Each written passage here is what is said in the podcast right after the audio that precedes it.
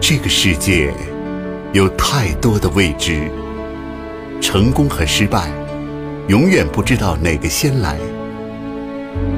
我愿意与您分享真理、智慧和光明。我能够与您共寻梦想、欢乐和美好。中外经典、古今书籍、精彩名著，与您一起品味人生。书香成都，书香成都，悦动听。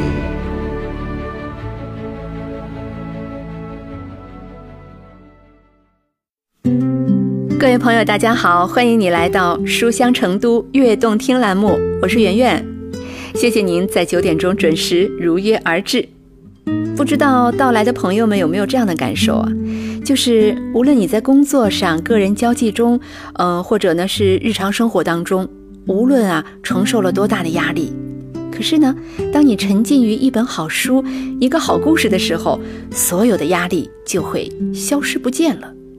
是的，我们书香成都悦动听正是希望给大家带去这样的一种感受。如果你对读书还有自己想说的话，也欢迎在我们的微信公众平台上留言。我们的微信公众平台是 iTouch 书香成都悦动听，让更多的朋友一起来分享读书的快乐。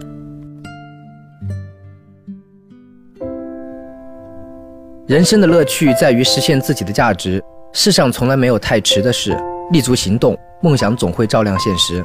我是刘彤，爱生活，爱阅读。书香成都，音乐故事。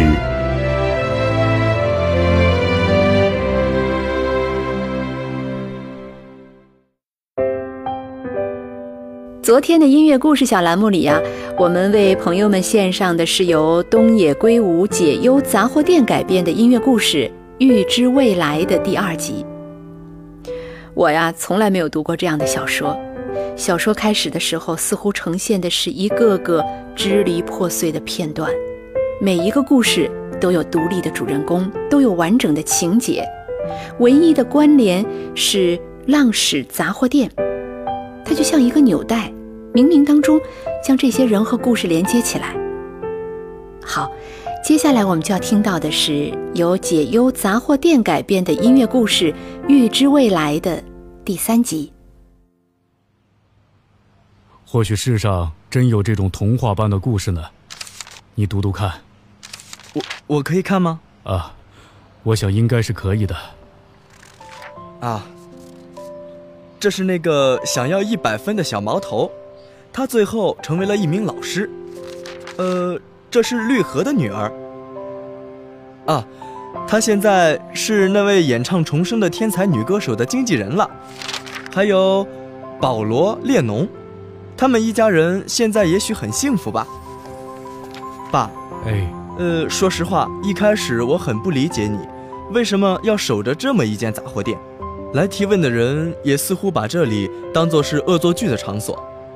我不想管是骚扰还是恶作剧，写信给浪矢杂货铺的人和普通的咨询者本质都是一样的，他们都是内心破了一个洞，而那些重要的东西正从那个洞里逐渐的流失啊。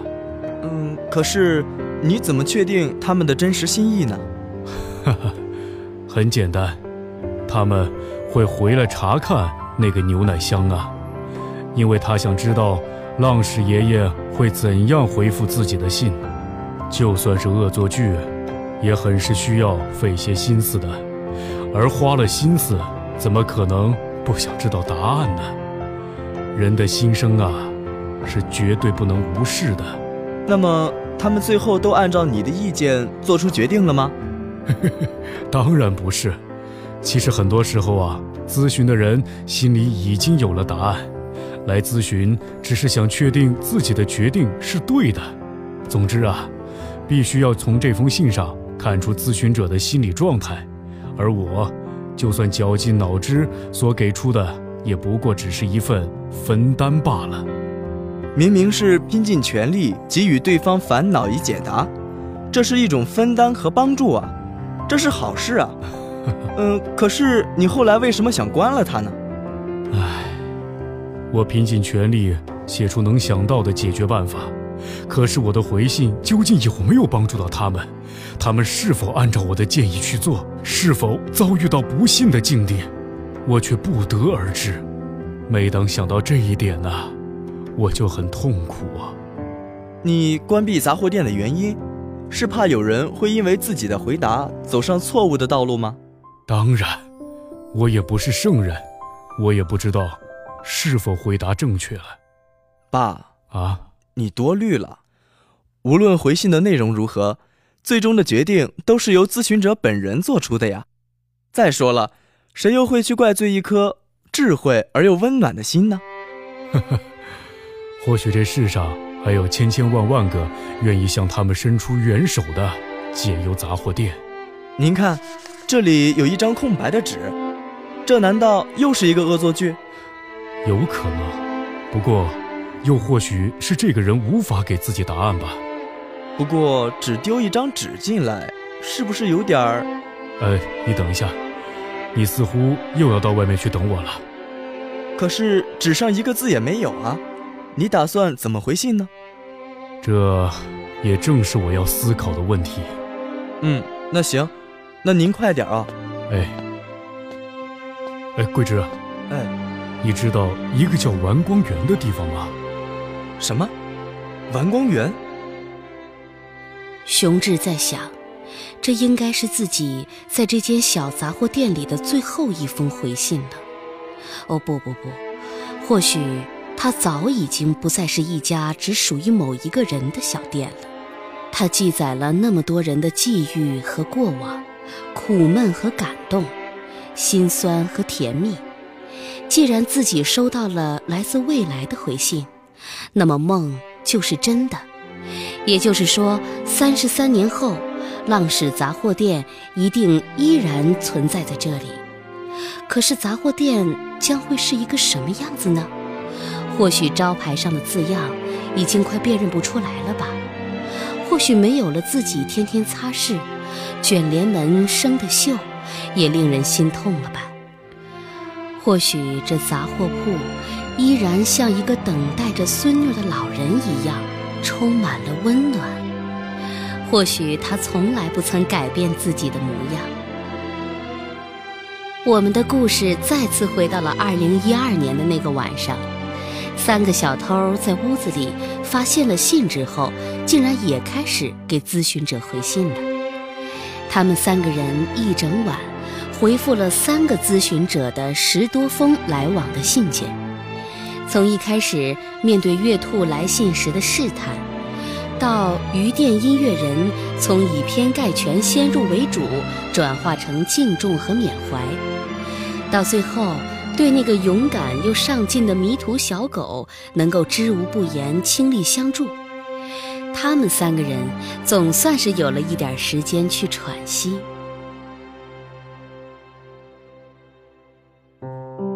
敦也性平祥泰，在抢劫之后跑到了废弃的浪矢杂货店里头藏身，却因为杂货店当中不会流淌的时间，而收到了来自过去的人的求助信。在一封一封的信里头，他们尝试帮助别人，也在救赎着自己。原来，像我们这样的人，也是可以帮助到别人的。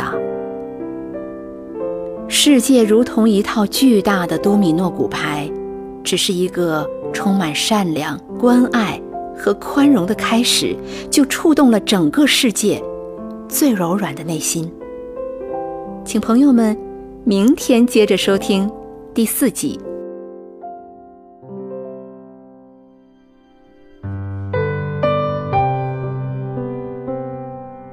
生活是一条长河，你不知道下一个转点会在哪里。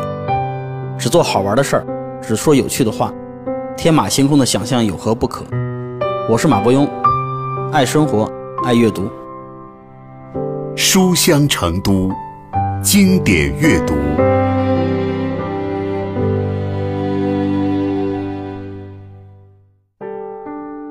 在我们今天的经典阅读小栏目当中啊，我将为大家献上的是龙应台的《目送》这本书的节选。这本书啊，是龙应台几年来散文作品的集结。读这本书的时候，感觉少了他以前文笔当中的政治论述，多了些人生的感悟，少了剑拔弩张的火药味儿，还多了一些恬淡深沉的哀伤。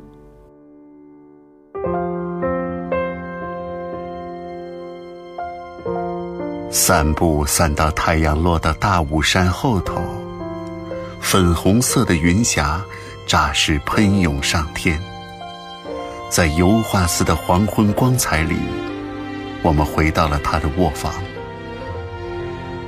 他在卧房里四处张望，仓皇地说：“这是什么地方？”我指着墙上一整排学士照、博士照说。都是你儿女的照片，当然是你的家喽。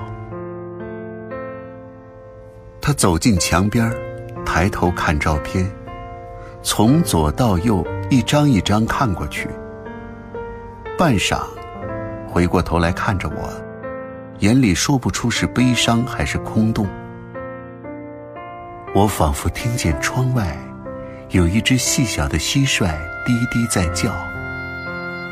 下沉的夕阳碰到大雾山的零线，喷出满天红霞的那一刻，森林里的小动物是否也有声音发出？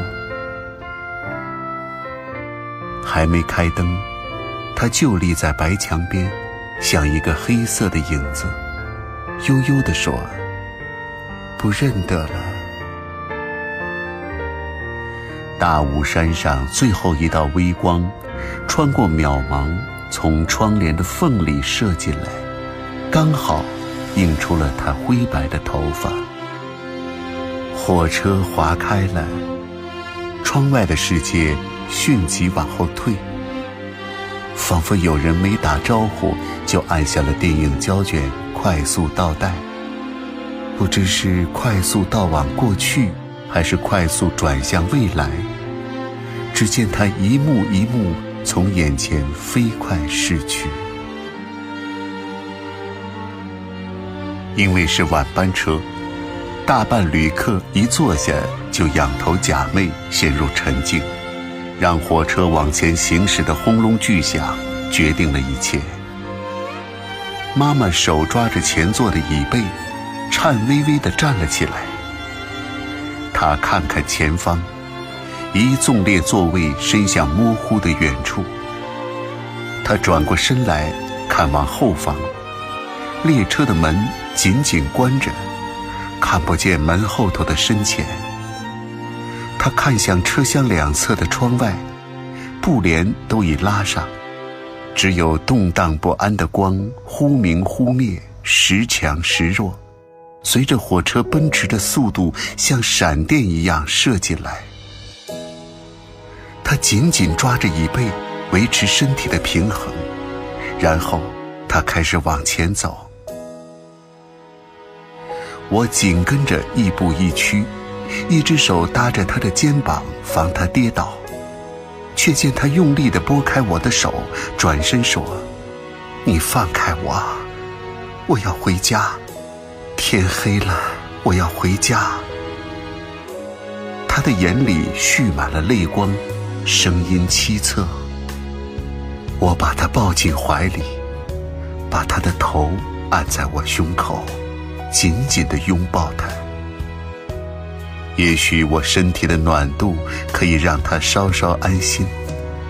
我在他耳边说：“这班火车就是要带你回家的，只是还没到。”马上就要到家了，真的。弟弟夺了过来，我们默默对望。是的，我们都知道了。妈妈要回的家，不是任何一个有邮政编码、邮差找得到的家。她要回的家，不是空间，而是一段时光。在那段时光的笼罩里。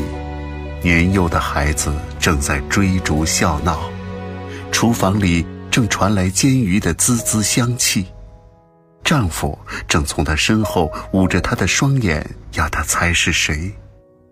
门外有人高喊：“限时挂号，拿印章来。”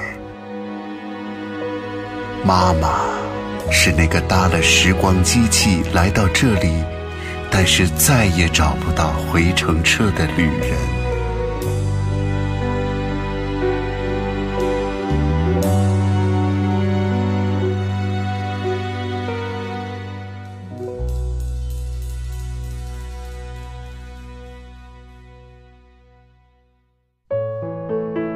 在龙应台柔情的一面里，还可以分为两种：一种是深沉的、沧桑的、茫然不知所措的，很彷徨、很沉重；而另外一种呢，就是比较平和的、比较看得开，甚至比较欢快、比较享受的那种。前一种，它是用来写给父母；而后一种呢，则是写给同辈和儿子，还有自己的。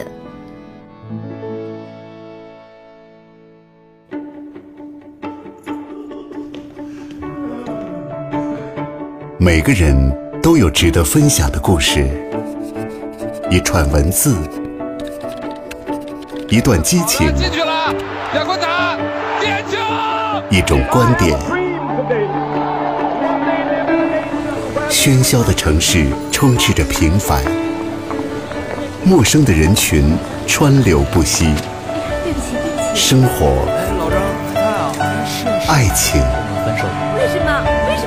亲情，哦，不好意思，打错了。工作，每一天都在上演着不同的故事。文字记录生活，电影展示故事。书香成都，电影图书馆。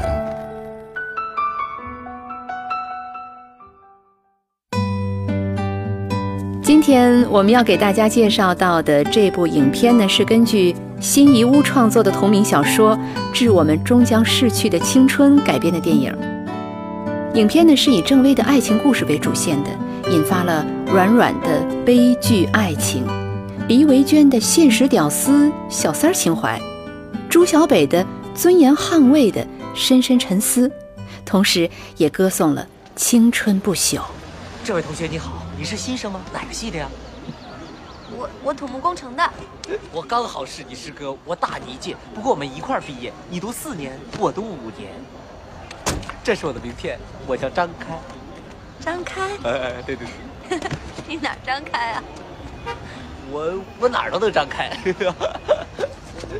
你好，我叫许开阳。我怎么没见您给哪个师弟发名片呀？我没障碍。等会儿。来 来来，我来我来，这种我让。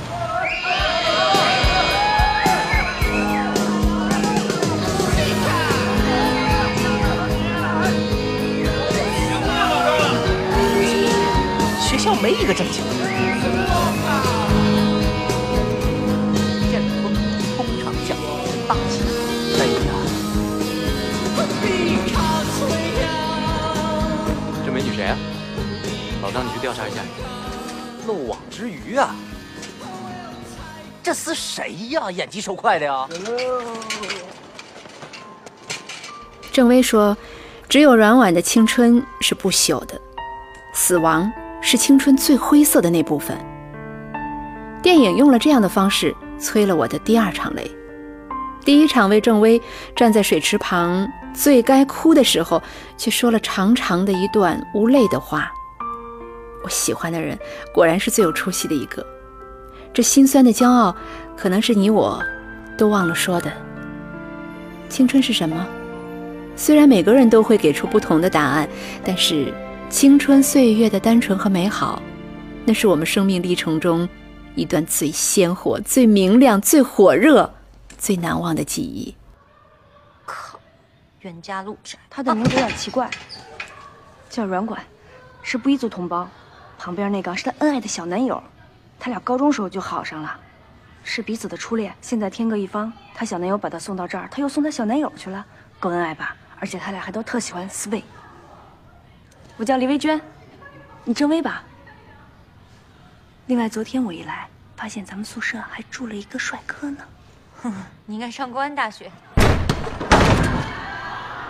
咱们宿舍美女如云呀，李姑娘，你又给人播报什么呢？哎呀，我在感慨百年修得同船渡，千年修得共枕眠。咱们几个也算是共枕眠了哈。嗯，另外我宣布一下，我有洁癖，以后无论是你们还是你们带朋友来，都不要坐我的床啊。哦，拜托了。我我叫朱小北，我叫郑薇，请多多关照。彼此彼此。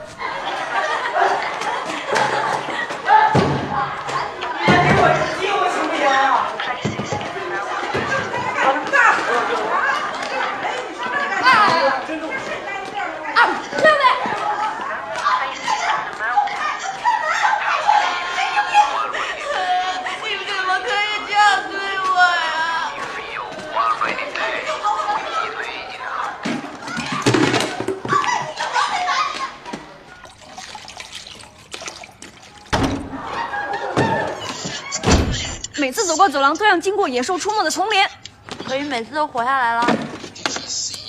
大学生活太令我失望了，太浪费生命了，宝贵的青春就这么糟蹋了。看不出来啊，内心还挺娟秀的嘛。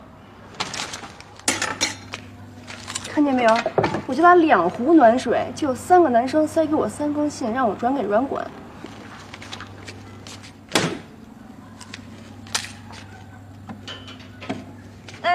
我不在的时候没人坐我床吧？反正我没坐。肯定有人坐，褶子都不对了。怎么回事啊？还不是你用电炉把电给憋了？你看楼道还有电呢。那怎么办啊？你去找宿管科吧。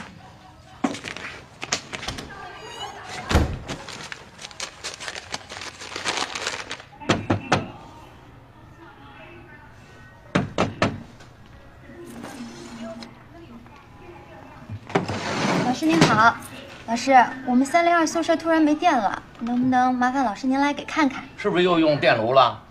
形成学前教育白给你们讲，老师，我们错了，下次不敢了。还下次？回去写份检讨，明天叫你们班主任来见我。老师，我们新生不懂事儿。不懂事？你可是大学生啊，出了火灾谁负责任？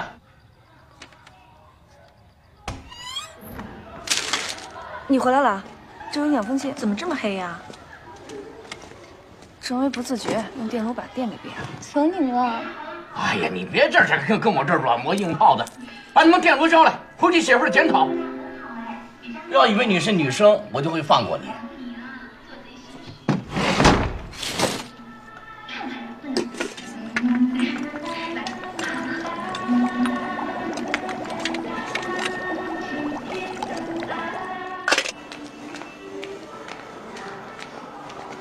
样了？宿管科老师派人修了吗？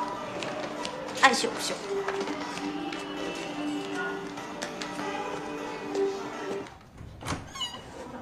是保险丝坏了吧？不知道。宿管科那老男人肯定是吃了火药，疯狗一样。软管也去宿管科了，你们两大美女都没搞定他呀？还是阮姑娘的美人计管用啊？郑薇，你电路不用交了，我跟苏婉科老师保证以后不会再用了。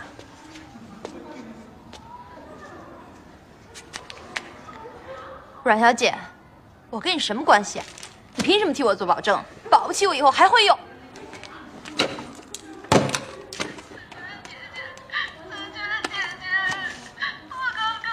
李慧君，你能关掉你的恶俗的广播吗？郑姑娘，你别逮谁跟谁撒气啊！广播招你惹你？软管，他可真是独生子女没教养。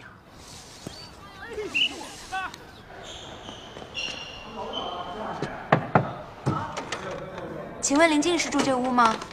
哦，你找林静啊？她前两天搬走了。走，对，走去哪儿了？出国了，去美国了。哦，你是郑薇吧？去美国了？你骗谁呢？他去美国怎么可能不告诉我？他知道我是为了他才到这个城市来上学的，所以你坦白吧，你到底什么居心？天地良心，我能有什么居心啊？不是，你看，在我们长久的青春陪伴中，似乎总是有停不下的抱怨。从大学校园到工作状态，那些得不到和已经失去的，那些徒劳和委屈的，人从来没有多幸运，也从来没有多落魄。有时候觉得这部电影的意义，已经不只是青春，而是青春的记忆。然而，谁的青春不限量？那绝版的幻想、张扬与痴狂，或许青春真的就是用来怀念的。关于青春，关于爱，需要我们好好的静下心来，仔仔细细的去品味。好了，朋友们，今天的节目到这儿又该要和你说再见了。做了这么多期节目了，和大家呢也一起阅读了这么多的精品，似乎让我都又回到了学生时代。每当有烦心事儿的时候，就会习惯性的从书里头去寻找力量和慰藉，然后再听一听专家的解读和评述。我真的希望这样的习惯能够坚持下去。你听到的是书香成都悦动听，由广播节目制作中心制作。每天晚上九点钟到九点半，在 FM 九四六，我是圆圆，好，明天再会哦。